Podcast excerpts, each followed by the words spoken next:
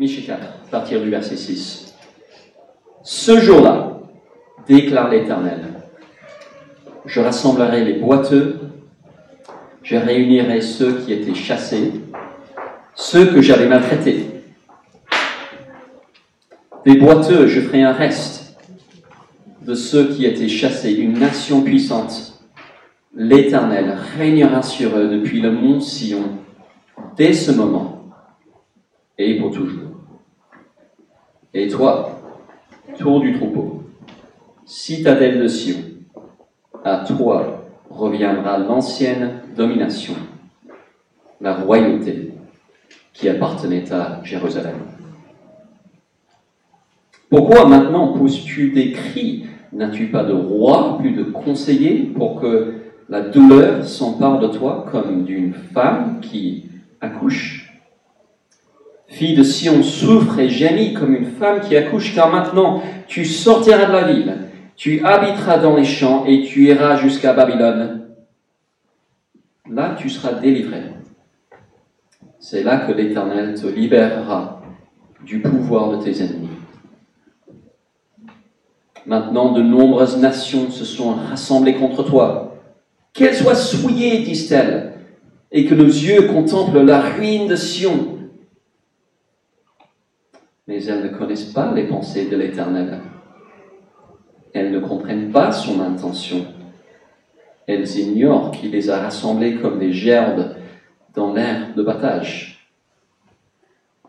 Fille de Sion, lève-toi et foule le grain je te ferai une corne de fer et des sabots de bronze, et tu écraseras des peuples nombreux. Tu consacreras leurs biens à l'Éternel, leur richesse au Seigneur de toute la terre.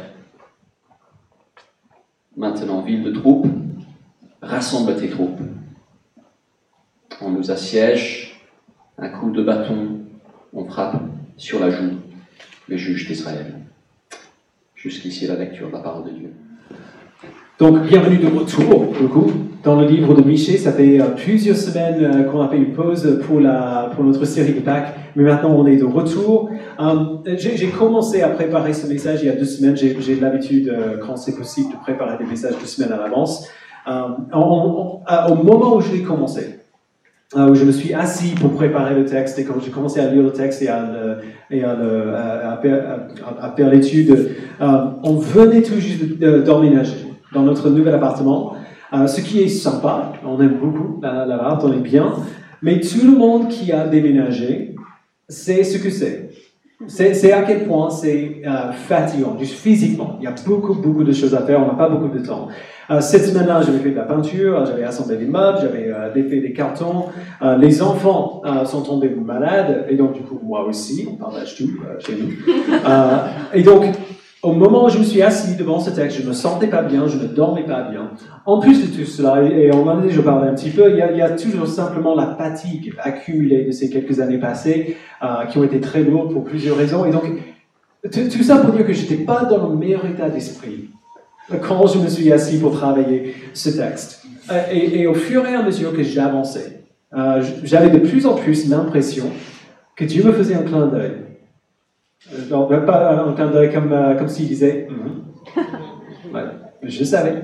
Comme si, euh, quand il a inspiré Miché à écrire ces mots il y a presque 3000 ans, il savait, il savait qu'un jour, je serai euh, assis dans cette, dans cette chaise, je me sentirai comme cela, que j'aurai à préparer à vous parler de tout cela.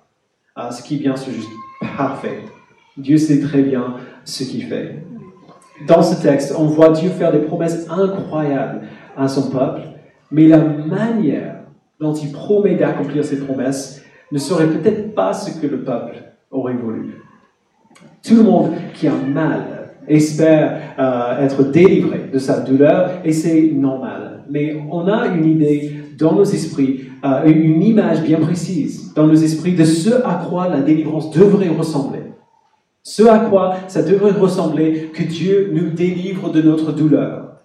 Et donc pour le coup, quand Dieu se met au travail pour nous délivrer, mais il fait les choses différemment qu'on avait espéré, on est déçu, comme s'il ne nous délivrait pas du tout. Et du coup, il nous donne des textes comme celui-ci pour nous montrer que sa délivrance n'est peut-être pas ce qu'on aurait imaginé ou souhaité ou espéré, mais que sa délivrance est bonne. Meilleure que ce qu'on aurait choisi. Dieu a de la compassion pour nous. Parfois, il arrive juste au bon moment, il nous donne le miracle qu'on voulait, comme on va voir, mais il sait aussi ce qu'il y a de mieux pour nous. Et donc, bien souvent, il choisit un processus plutôt qu'un moment ou un seul moment où tout, où tout change. Et il nous appelle à être patient avec le processus, à accepter le processus, parce que finalement, le processus est meilleur que le miracle qu'on voulait au départ. C'est ça qu'on va voir aujourd'hui. Euh, mais avant d'aller au texte, on va faire juste un rappel rapide de ce qu'on a vu jusqu'ici dans le livre de Michel. Euh, dans ce livre, Dieu promet le jugement contre son peuple euh, pour une variété de raisons. Et si vous étiez là au début de cette série, vous en souviendrez. Il promet de juger son peuple pour leur idolâtrie d'abord, pour leur tentative de forcer Dieu à cohabiter avec d'autres dieux étrangers. Euh, il promet de les juger pour l'oppression que leurs leaders sociaux et politiques pratiquent contre les faibles. Le jugement qu'il promet, c'est l'exil. Euh, on connaît l'histoire, le Babylone va arriver et vaincre le royaume, le peuple sera amené, euh, euh, exilé dans ce pays. La Syrie aussi, la même chose. Ils seront loin de chez eux, loin du temple de, leur Dieu, et ils auront l'impression que Dieu les a totalement abandonnés. Mais comme on a vu au début du chapitre 4, avant notre pause pour Pâques, les choses ne seront pas toujours comme ça. Le peuple ne sera pas toujours en exil. Le jugement ne sera pas sans fin. Au début du chapitre 4, Dieu donne euh, une image merveilleuse de là où toute l'histoire humaine se dirige. Au retour de Christ, il établira la paix parmi les nations du monde et le peuple de Dieu sera uni sous son règne, apprendra de lui et l'aimera pour toujours ensemble. Et donc, vous voyez, euh, jusqu'ici, Michel nous a donné deux réalités. On a la réalité présente du jugement imminent contre le peuple de Dieu et on a la réalité future de la paix parfaite dans les nouveaux cieux et la nouvelle terre. La question, donc, c'est à quoi est-ce qu'on peut s'attendre entre les deux? Euh, Quel sera le processus de passer de ce présent à cet avenir? À quoi ressemblera la restauration que Dieu promet à son peuple? On voit plusieurs types de restauration dans ce texte. Le premier qu'on voit ici, c'est très simple, c'est la restauration qui vient après la douleur. Euh, j'ai grandi toute ma vie en entendant parler euh, du frère de mon papa, euh, mon, oncle qui s'appelait Tony, ou qui s'appelle Tony. quand mon père avait deux ans, sa mère, donc ma grand-mère, a abandonné la famille. je je l'ai jamais connu. Mon grand-père s'est fait arrêter. Et donc mon papa et ses quatre frères étaient amenés à vivre dans un orphelinat à Memphis, dans le Tennessee. Euh, il est resté là jusqu'à ses 7 ans. Euh, quand papa avait 4 ans et son frère Tony avait 2 ans, Tony a été adopté. Quand mon grand-père a enfin récupéré mon père et mes oncles, Tony n'était pas avec eux. Donc, j'ai entendu parler de Tony toute ma vie. Un des, premiers souvenirs de mon papa, c'était Tony juste avant son adoption. Il, il a dit la veille de, son départ. Euh, il se souvenait très bien de ce à quoi le petit, le petit gamin ressemblait. Il nous décrivait avec précision euh, ce à quoi il ressemblait. Son absence de, de, la famille était une source constante de douleur pour mon papa pendant 37 ans. Et puis, quand j'avais 17 ans, mon père a été contacté par une femme en Floride qui cherchait la famille d'un jeune homme qui a été adopté de cet orphelinat à, Memphis. Elle a donné son nom de naissance, donc Tony Procopio, le peu d'infos personnelles qu'elle avait, et a envoyé à mon papa une photo par voie postale. C'était avant des emails. Donc j'étais avec mon père quand il a ouvert l'enveloppe et a vu la photo. Il a, le moment où il a vu, il a fait. Parce que le petit gamin, la, photo a été prise le jour de son adoption, donc le, le lendemain du premier souvenir de mon père. Et c'était absolument la même tête. C'est exactement ce qu'il nous a décrit depuis toute ma vie. Pour faire court, deux semaines plus tard, Tony et sa femme sont venus en Tennessee pour nous voir. Mon grand-père est venu de Baltimore avec, euh, avec un de mes oncles. Euh, quand Tony est entré dans la maison, l'air de famille était juste indéniable. C'était hallucinant comment, combien il ressemblait à ses frères. Euh, mon père l'a embrassé, tout le monde a pleuré, c'était euh, c'était merveilleux. Cinq années plus tard, Tony et sa femme étaient à notre mariage. Voilà le genre de restauration miraculeuse et instantanée de la douleur que Dieu nous donne parfois. Juste au bon moment, même au moment inattendu, où on n'y a pas pensé depuis un certain temps, Dieu arrive et nous donne ce pourquoi on prie depuis si longtemps. C'est ce qu'on voit dans les versets 6 à 8. Ah, comme on a vu dans les cinq versets précédents qu'on a vu la dernière fois. Dieu fait une promesse pour le jour du retour de Christ où il rassemblera son peuple et les établira comme une nation, euh, euh, comme une nation, euh, il établira la paix parmi les nations et il, il établira son peuple, on voit ici, comme une nation forte qui va demeurer avec lui pour toujours, qui va régner avec lui sur toute la nouvelle création. Donc lisons encore verset 6 dit ce jour-là, déclare l'Éternel, je rassemblerai, euh, rassemblerai les boiteux, je réunirai ceux qui étaient chassés, ceux que j'avais maltraités. Alors, juste une pause rapide, juste une seconde pour parler de cette phrase, parce que ça peut être perturbant d'entendre Dieu dire euh, dire ça. En disant qu'il a maltraité le peuple, Dieu n'est pas en train de dire qu'il a péché contre eux. La Bible déclare sans cesse que Dieu est saint et qu'il n'y a pas de péché en lui. En disant qu'il les a maltraités, il dit essentiellement que la douleur que le peuple ressent en exil vient de lui. Que leur douleur vient de lui. De manière ultime, ce n'est pas les Babyloniens, euh, ce ne sont pas les Assyriens, ce ne sont euh, aucun autre ennemi euh, qui était la vraie source de leur souffrance. Dieu est souverain sur toutes choses, y compris les choses qui nous font souffrir. Et on, on y reviendra tout à l'heure. Verset 7. Des boiteux, je ferai un reste. De ceux qui étaient chassés, une nation puissante. L'Éternel régnera sur eux depuis le mont Sion, dès ce moment et pour toujours. Et toi, tour du troupeau, citadelle de Sion, à toi reviendra l'ancienne domination, la royauté qui appartenait à Jérusalem. Alors, alors imaginez le peuple, euh, euh, euh, ce que ça a dû être, d'être le peuple qui entendait les paroles de Michel, qui se lamentait les menaces contre, contre leur nation. Ils se souvenaient des jours de gloire du roi David, des jours de gloire du royaume d'Israël, et ils se lamentaient de l'état des choses et des menaces qu'ils entendent des, ennemis qui sont là, ou d'un ennemi qui est là, qui s'apprête à venir les vaincre. Quel soulagement d'entendre euh, que, que, oui, euh, vous allez souffrir, mais euh, vous, vous, allez souffrir à cause de ce que vous avez fait, mais un jour, toute cette souffrance-là sera finie.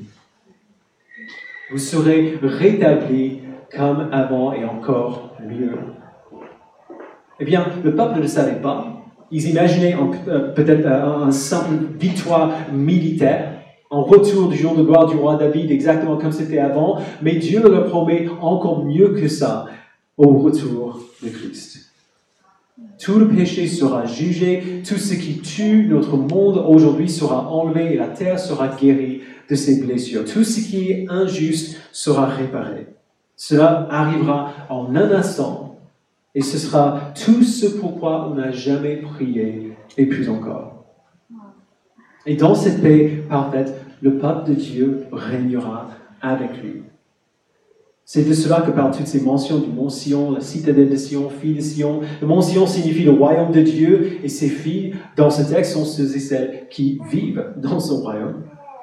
Le peuple de Dieu vivra avec lui en paix parfaite et régnera avec lui sur cette nouvelle création parfaite pour toute l'éternité.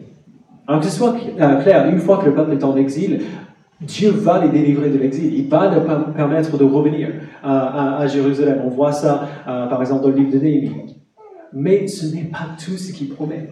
Et c'est ça qu'on doit garder en tête. Sa promesse a une portée bien plus large. Et on le voit de par les versets qu'on a vus la dernière fois, au début de ce chapitre. C'est la meilleure chose qu'on puisse imaginer et cela va arriver en un instant. Quand nous prions, si on est honnête, quand nous prions, c'est pour ce genre de choses qu'on prie un moment décisif qui mettra fin à notre souffrance et qui nous rendra heureux. Ben, que, euh, on a un sujet qui nous, qui nous fait souffrir, on demande à Dieu de, nous délivrer de ça, on veut un moment où c'est parti, c'est fini, notre souffrance est terminée. Du coup, quelle serait notre réaction si on a prié cette prière, que Dieu nous délivre de l'exil, et si on a prié cette prière depuis des années comme des gens qui auraient vécu dans l'exil et lu Michée par la suite auraient fait, quelle serait votre réaction de lire euh, cette parole, ce message de la part de Dieu qui dit que la réponse à votre prière arrive exactement comme vous l'avez espéré? La réaction appropriée à cette nouvelle serait le soulagement et la reconnaissance et la joie, mais bizarrement, ce n'est pas ainsi que le réagit. Ils ne réfléchissent même pas à, ces promesses, ni à la bonté de Dieu, euh, du Dieu qui les a faites, même s'ils ont bien suffisamment de raisons pour croire que Dieu est vraiment bon. Malgré la grande fidélité de Dieu envers eux dans le passé, ils font comme si Dieu n'est même pas là, comme s'il les avait déjà abandonnés. Et en partie, c'est pour cela qu'ils sont tombés dans l'idolâtrie et l'oppression qu'on a vu dans les trois premiers chapitres. Quand on présume que tu es absent ou que tu es indifférent, on n'a pas de souci à agir contre sa volonté. Quoi qu'il en soit, on voit ici que ces promesses de restauration n'annule quand même pas le jugement que Dieu leur a promis avant. Verset 9. Pourquoi maintenant pousses-tu les cris? N'as-tu pas de roi, puis de conseiller pour que la douleur s'empare de toi comme, une, d'une femme qui accouche? Fille de Sion, souffre et gémit comme une femme qui accouche. Car maintenant tu sortiras de la ville. Tu habiteras dans les champs et tu iras jusqu'à Babylone. Là tu seras délivré c'est là que l'Éternel te libérera du pouvoir de tes ennemis. Donc pour la première et seule fois euh, dans ce livre, on apprend le nom du jugement qui vient. Oh, pardon, c'est pas la seule fois, euh, on va voir la semaine prochaine, pardon. Mais pour la première fois, on voit que c'est Babylone. La menace, le jugement qui vient. Babylone arriverait à peu près un siècle plus tard vaincrait euh, le royaume de Juda et apporterait euh, ses dirigeants et une bonne partie de sa population en exil, le jugement vient et maintenant il y a un nom. Donc c'est d'autant plus effrayant. Mais ce qui est intéressant, c'est que ce jugement à venir, que, que Michel répète, euh, dont Michel répète la menace, il décrit ici comme, presque comme la préparation pour le secours, comme, la mise en scène avant le dénouement. Il dit, tu sortiras de la ville, tu habiteras dans les champs et tu iras jusqu'à Babylone. Et puis dans la deuxième moitié du verset 10, il dit, là, tu seras délivré. C'est là que l'Éternel te libérera du pouvoir de tes ennemis. Donc, vous voyez, il ne, leur promet pas la protection de tout jugement ou de toute douleur. Il ne leur promet pas que, que tu serais oublié, que les conséquences de leur idolâtrie pourraient être simplement mises de côté. Il leur promet plutôt qu'il y aura de la douleur, mais que la douleur sera le lieu de la délivrance. On en a parlé avant, il y a toujours ce moment dans le film où les personnages sont en grand danger et d'un seul coup, au bon moment, le héros arrive pour les sauver. C'est ça qu'on veut. On veut le miracle. On veut que Dieu vienne sur un cheval blanc et qu'il chasse tout ce qui menace notre sécurité. On veut l'arrivée soudaine du secours qui nous protégera de la douleur euh, qui nous menace, qui enlève la douleur euh, que, nous ressentons. Mais Dieu ne promet pas cela. La douleur qu'on ressent aujourd'hui dans notre monde, pour être euh, réaliste, on ressent cette douleur à cause du péché. Le péché a corrompu le monde que Dieu a créé. Et même si on aurait aimé que Dieu arrive juste après le premier péché dans le jardin d'Éden, euh, euh, juste après Genèse 3, et qu'il répare tout à ce moment-là, ce n'est jamais ce qu'il a prévu faire. Lorsque le péché a infecté le monde, il a apporté avec lui la maladie, la mort, la corruption et toute source possible de toute douleur possible. La douleur continuelle qui vient de la présence du péché dans ce monde, c'est le jugement de Dieu contre le péché et ce jugement est juste. Et c'est ainsi qu'il peut dire qu'il est la source de, la douleur de son peuple, 6. À cause de leur péché, Dieu a promis à Adam de la douleur dans son travail et à Ève de la douleur dans l'enfantement et dans le mariage. La douleur qui existe dans notre monde, c'est le jugement juste de Dieu contre tout péché de l'humanité, y compris le nôtre. Mais c'est ici où nous voyons la grâce de Dieu. Il promet de nous restaurer, pas toujours en nous protégeant de notre douleur, mais plutôt en venant vers nous dans notre douleur. En faisant de notre douleur la scène sur laquelle le spectacle de sa délivrance et de sa restauration se joue. Et Dieu ira encore plus loin que ça. Il ne promet pas seulement la restauration dans la douleur, il promet de nous restaurer à travers. Donc Dieu promet euh, de restaurer son peuple dans leur douleur dans le verset 9 et 10. Et puis il fait un pas plus loin, qui peut nous rendre mal à l'aise. Plus euh, que simplement promettre la restauration dans la douleur, il promet la restauration à travers la douleur. Il commence le verset 11 par, une transition. Dans verset 11, il dit Maintenant, de nombreuses nations se, se sont rassemblées contre toi. Qu'elles soient souillées, disent-elles, que nos yeux contemplent la ruine de Sion. Alors c'est une transition vers un autre contexte. Pas seulement maintenant la nation de Babylone qui menace euh, le, royaume de Juda, euh, et on le sait parce qu'on voit plus qu'une nation maintenant. Maintenant, de nombreuses nations se sont rassemblées contre toi. Plusieurs ennemis désirent votre défaite, des ennemis qui ne se sont pas encore manifestés. Et la plupart euh, des, commentateurs euh, euh, pensent que, et je suis d'accord, qu'à partir du verset 11, le public à qui Dieu s'adresse ne se limite plus au peuple de Juda dans l'époque de Michée, mais à tout le peuple de Dieu pour toujours. On sait qu'au fil de l'histoire, il, y a, il y a eu plusieurs menaces contre le peuple de Dieu et contre les plans de Dieu. Et je ne pense pas qu'on devrait voir ce verset comme faisant seulement référence aux nations réelles et à qui mènent des guerres réelles. Je crois que ça parle de toutes menaces possibles contre le peuple de Dieu, des menaces des vraies nations comme euh, euh, Rome à l'époque de l'Église ancienne, ou des nations aujourd'hui dans lesquelles l'Église est persécutée, des menaces euh, de, Satan et de ses démons qui nous oppriment et qui nous tentent de nous désespérer, ou alors des menaces qui viennent de notre propre péché, qui nous détournent de Dieu. Toutes ces menaces sont représentés ici comme une force unifiée, comme plusieurs nations qui se rassemblent pour vaincre un ennemi commun, le monde contre le peuple de Dieu. Et au verset 12, Dieu promet la victoire sur tout cela, la victoire sur chaque menace possible contre son peuple. De nombreuses nations visent à détruire et à humilier le peuple de Dieu, mais elles ne connaissent pas les pensées de l'Éternel. Elles ne comprennent pas son intention. Elles ignorent qu'il les a rassemblés comme des gerbes dans l'air de battage. Alors, fille de Sion, lève-toi et fous le grain. Je te ferai une corne de fer et des sabots de bronze, et tu écraseras les peuples nombreux. Tu consacreras leurs biens à l'Éternel, leur richesse au Seigneur de toute la terre. Maintenant, vie de troupes, rassemble tes troupes, on nous assiège à coups de bâton, on frappe sur la joue, la, euh, la joue, le juge d'Israël, Autrement dit, on y va, à l'attaque. mon grand-père aimait euh, des westerns, genre des films westerns. On ne voit pas beaucoup de films westerns en France, mais euh, il, faut le, il faut le voir, Presque à chaque fois qu'on allait chez mes grands-parents, je, je, finissais par regarder un western avec mon grand-père. Euh, et un, un truc formidable dans les westerns que j'aime bien, c'est le piège du canyon de cul-de-sac. Je ne sais pas si vous connaissez. Un canyon cul-de-sac, c'est euh, un canyon, et là, c'est la. Je ne sais pas si on le voit bien là, c'est le Namorachi Box Canyon au Mexique. Euh, Mexique.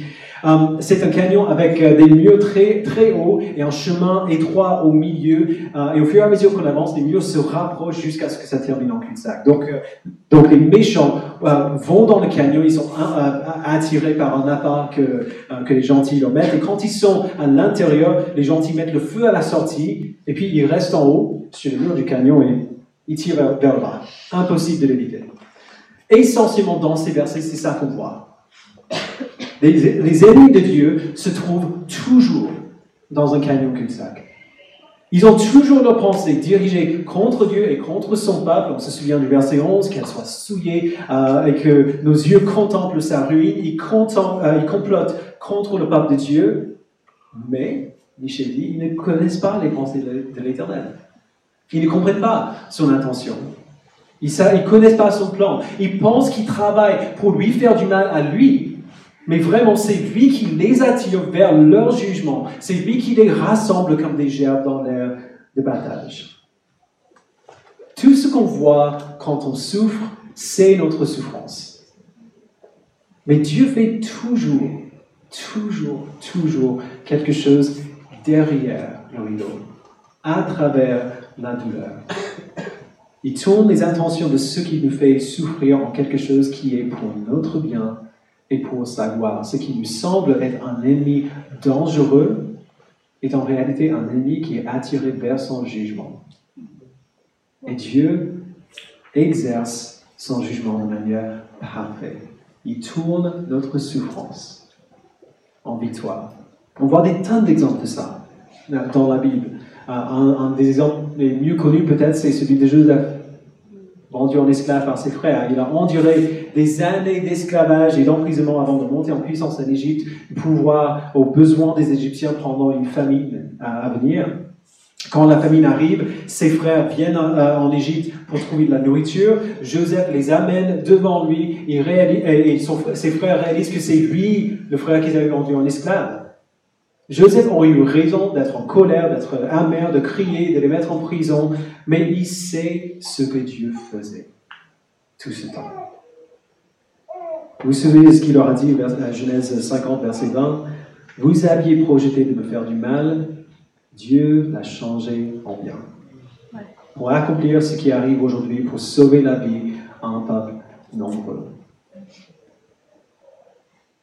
Bien sûr, on entend cela et on regarde notre situation et on se dit, mais Dieu ne me permet pas cette souffrance pour que je nourrisse des millions de personnes pendant une famine. C'est pas pour ça que je souffre. Bien, souvent, on ne peut pas voir assez, aussi clairement que Joseph pourquoi Dieu nous permet de traverser une situation particulière. On ne comprend pas ce qu'il est en train de faire. Euh, l'idée du jugement contre ce qui nous fait souffrir nous fait du bien, mais euh, bien souvent, on ne va pas le voir. Sa vie appartient et pas à nous. On ne sait pas ce qu'il va faire avec ça. Quand même, on peut avoir l'assurance que Dieu ne permet pas que notre douleur soit inutile. Il œuvre et accomplit notre victoire à travers ce que nous souffrons si nous appartenons à son peuple. Il s'en sert pour notre bien et pour sa gloire. Euh, Charles Spurgeon, le prédicateur anglais, a, énormément souffert dans sa vie euh, de la souffrance familiale. Genre, sa femme était, euh, très malade, des problèmes de santé persistants pour lui-même qui, qui prendrait sa vie à l'âge de 57 ans. Mais euh, surtout, il souffrait de la dépression intense et chronique, très très très forte. Sa, perspective sur ces choses était remarquable. Alors il disait ouvertement qu'il détestait souffrir, qu'il évitait quand c'était possible, il passait beaucoup de temps à récupérer ou à travailler pour éviter de nouvelles crises. Et en même temps, il a appris deux choses que nous avons besoin d'apprendre. La première chose, on l'a vu tout à l'heure, Dieu est souverain sur toutes choses, y compris notre douleur. Il permet toujours à la douleur de venir de la manière qu'il faut. Pas de la manière qu'on veut, mais de la manière qu'il faut. Cette réalité était un réconfort pour Spurgeon et devrait l'être pour nous aussi. Savoir que notre douleur n'est jamais en dehors de la souveraineté de Dieu sur nos vies devrait nous réconforter. Donc euh, Spurgeon écrit, et je mettrai la citation sur l'écran. Voici quelle serait pour moi une expérience intense et profondément douloureuse. Croire que la maladie dont je souffre n'a pas été envoyée par Dieu, que la coupe amère n'a pas été remplie par sa main, que mes épreuves n'ont pas été mesurées par lui, qu'elles n'ont pas été destinées après qu'il en ait lui-même déterminé le poids et la quantité.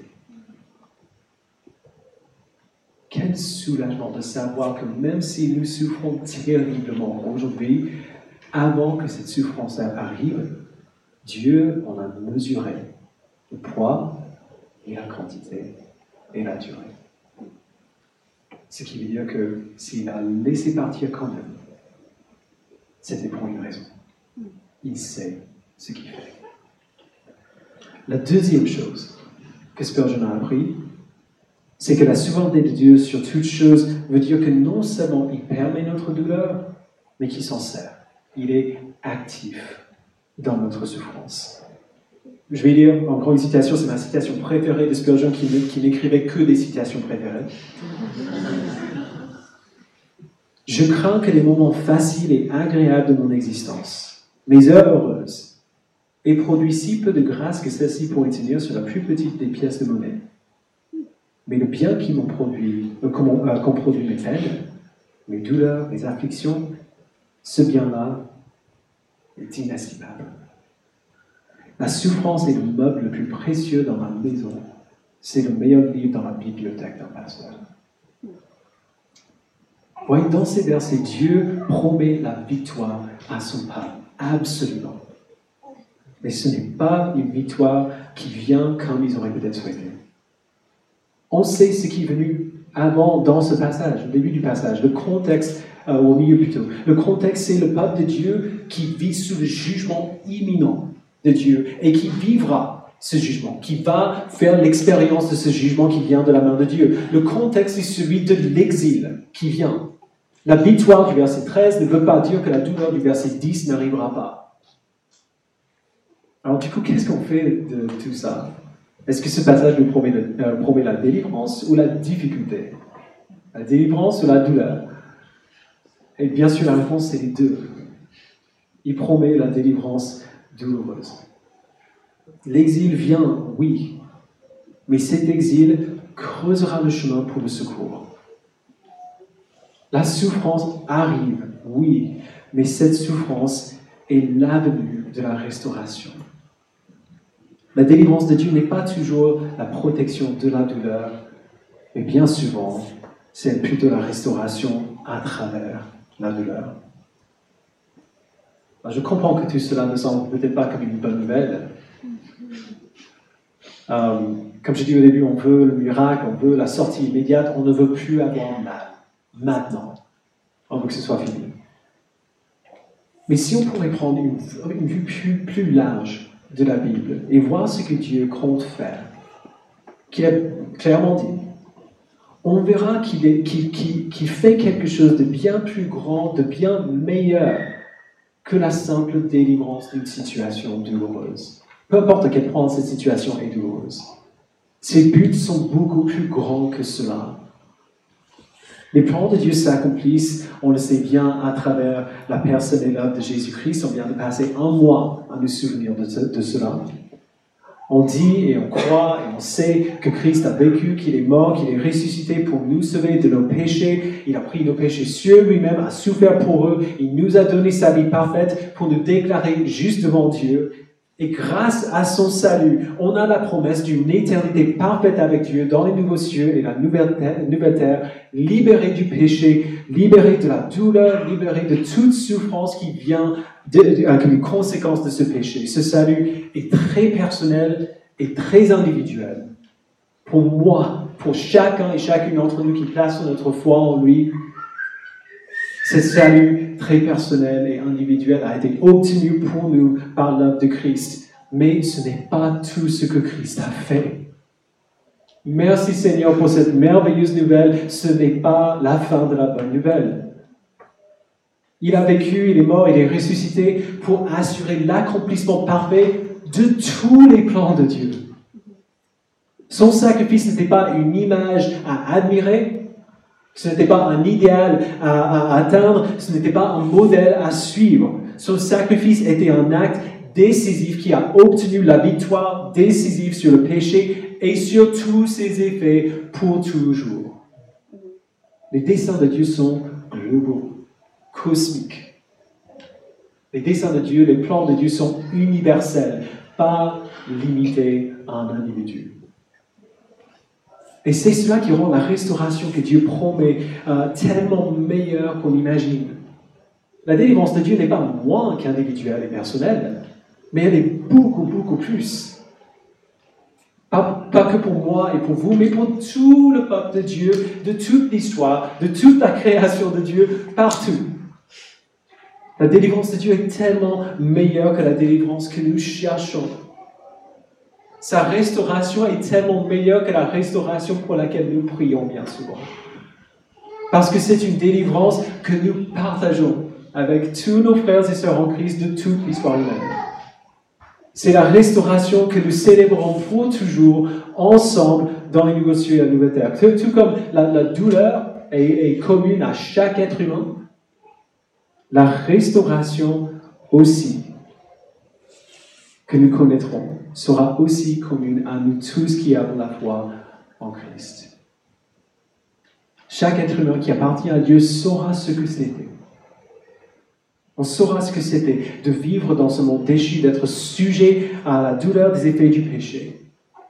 Et chaque être humain qui appartient à Dieu saura ce que c'est d'en être secouru. Alors je pense que s'il y a une chose que ce passage nous appelle à faire, c'est simplement qu'on accepte le processus. Qu'on accepte un peu l'inconnu, le mystère de son plan. Ne fuyez pas le processus, même s'il est douloureux. Engagez-vous dans le processus. La délivrance de Dieu ne sera peut-être pas qu'on espérait, mais elle est bonne. Elle est meilleure qu'on imagine, elle est plus grande qu'on imagine. Savoir que Dieu nous restaure non seulement après la douleur, mais dans et à travers la douleur, nous donne l'assurance. Ce que nous vivons n'a pas Dieu en dehors de sa souveraineté. Dieu ne nous regarde pas d'en haut euh, inquiet en disant mais qu'est-ce que je vais faire maintenant? La douleur que nous ressentons euh, ne lui est pas inconnue. De manière abstraite et concrète, Christ lui-même sait ce qu'on vit parce qu'il a aussi vécu dans ce monde. Et donc il n'est pas indifférent à notre douleur et il n'est pas impuissant devant notre douleur non plus. Il travaille dans notre douleur. Et on a mal aujourd'hui simplement parce que le processus n'est pas encore terminé. C'est pas fini. Et donc je ne peux pas vous dire que votre souffrance se terminera aujourd'hui. Je ne peux pas vous dire que si seulement vous avez assez de foi, hein, si seulement vous priez assez Dieu, votre souffrance partira. Je ne peux pas vous dire ces choses parce que la Bible ne dit pas ces choses. Mais je peux vous dire que votre souffrance n'est pas éternelle et elle n'est pas inutile. Elle fait quelque chose. L'apôtre Paul dit dans 2 Corinthiens 4, euh, partir verset 16, Voilà pourquoi nous ne perdons pas courage.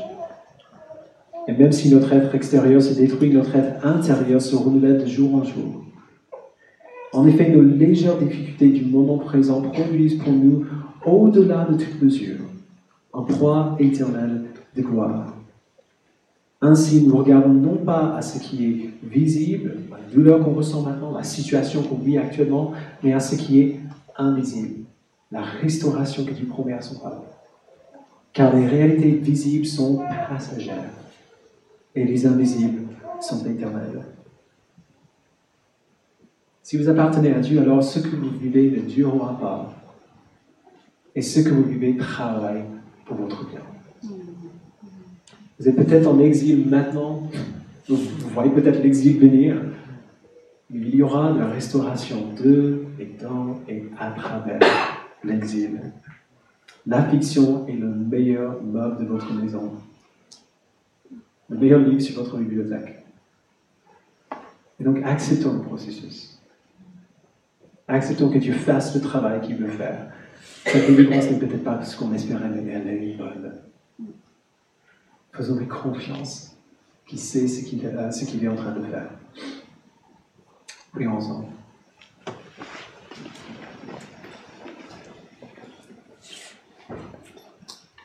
Père, je te demande, nous te demandons pardon. Pour toutes les fois où on a été déçus par ton plan. Parce que cette déception n'a aucun sens.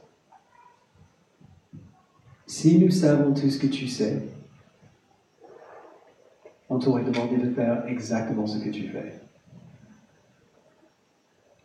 Permets-nous aujourd'hui, Père, d'avoir cette assurance que tu sais bien ce que tu fais et que l'exil que tu permets, le jugement que tu permets, les conséquences justes parfois de, nos péchés ou les conséquences euh, simplement de vivre dans ce monde déchu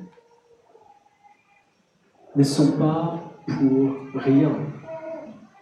Que tu veux que nous comprenions pourquoi le péché est grave. Que tu veux que nous comprenions quelles sont vraiment les conséquences de la rébellion contre toi? Mais qu'en même temps, tu n'es pas indifférent à la souffrance que notre péché euh, cause. Et que tu as de la compassion pour ton peuple. Que tu travailles dans cette souffrance, que tu travailles à travers cette souffrance et que tu promets la délivrance de cette souffrance au bon moment et de la bonne manière. Permets-nous, Père, d'avoir confiance. Je sais à quel point c'est facile à dire et combien c'est difficile de faire.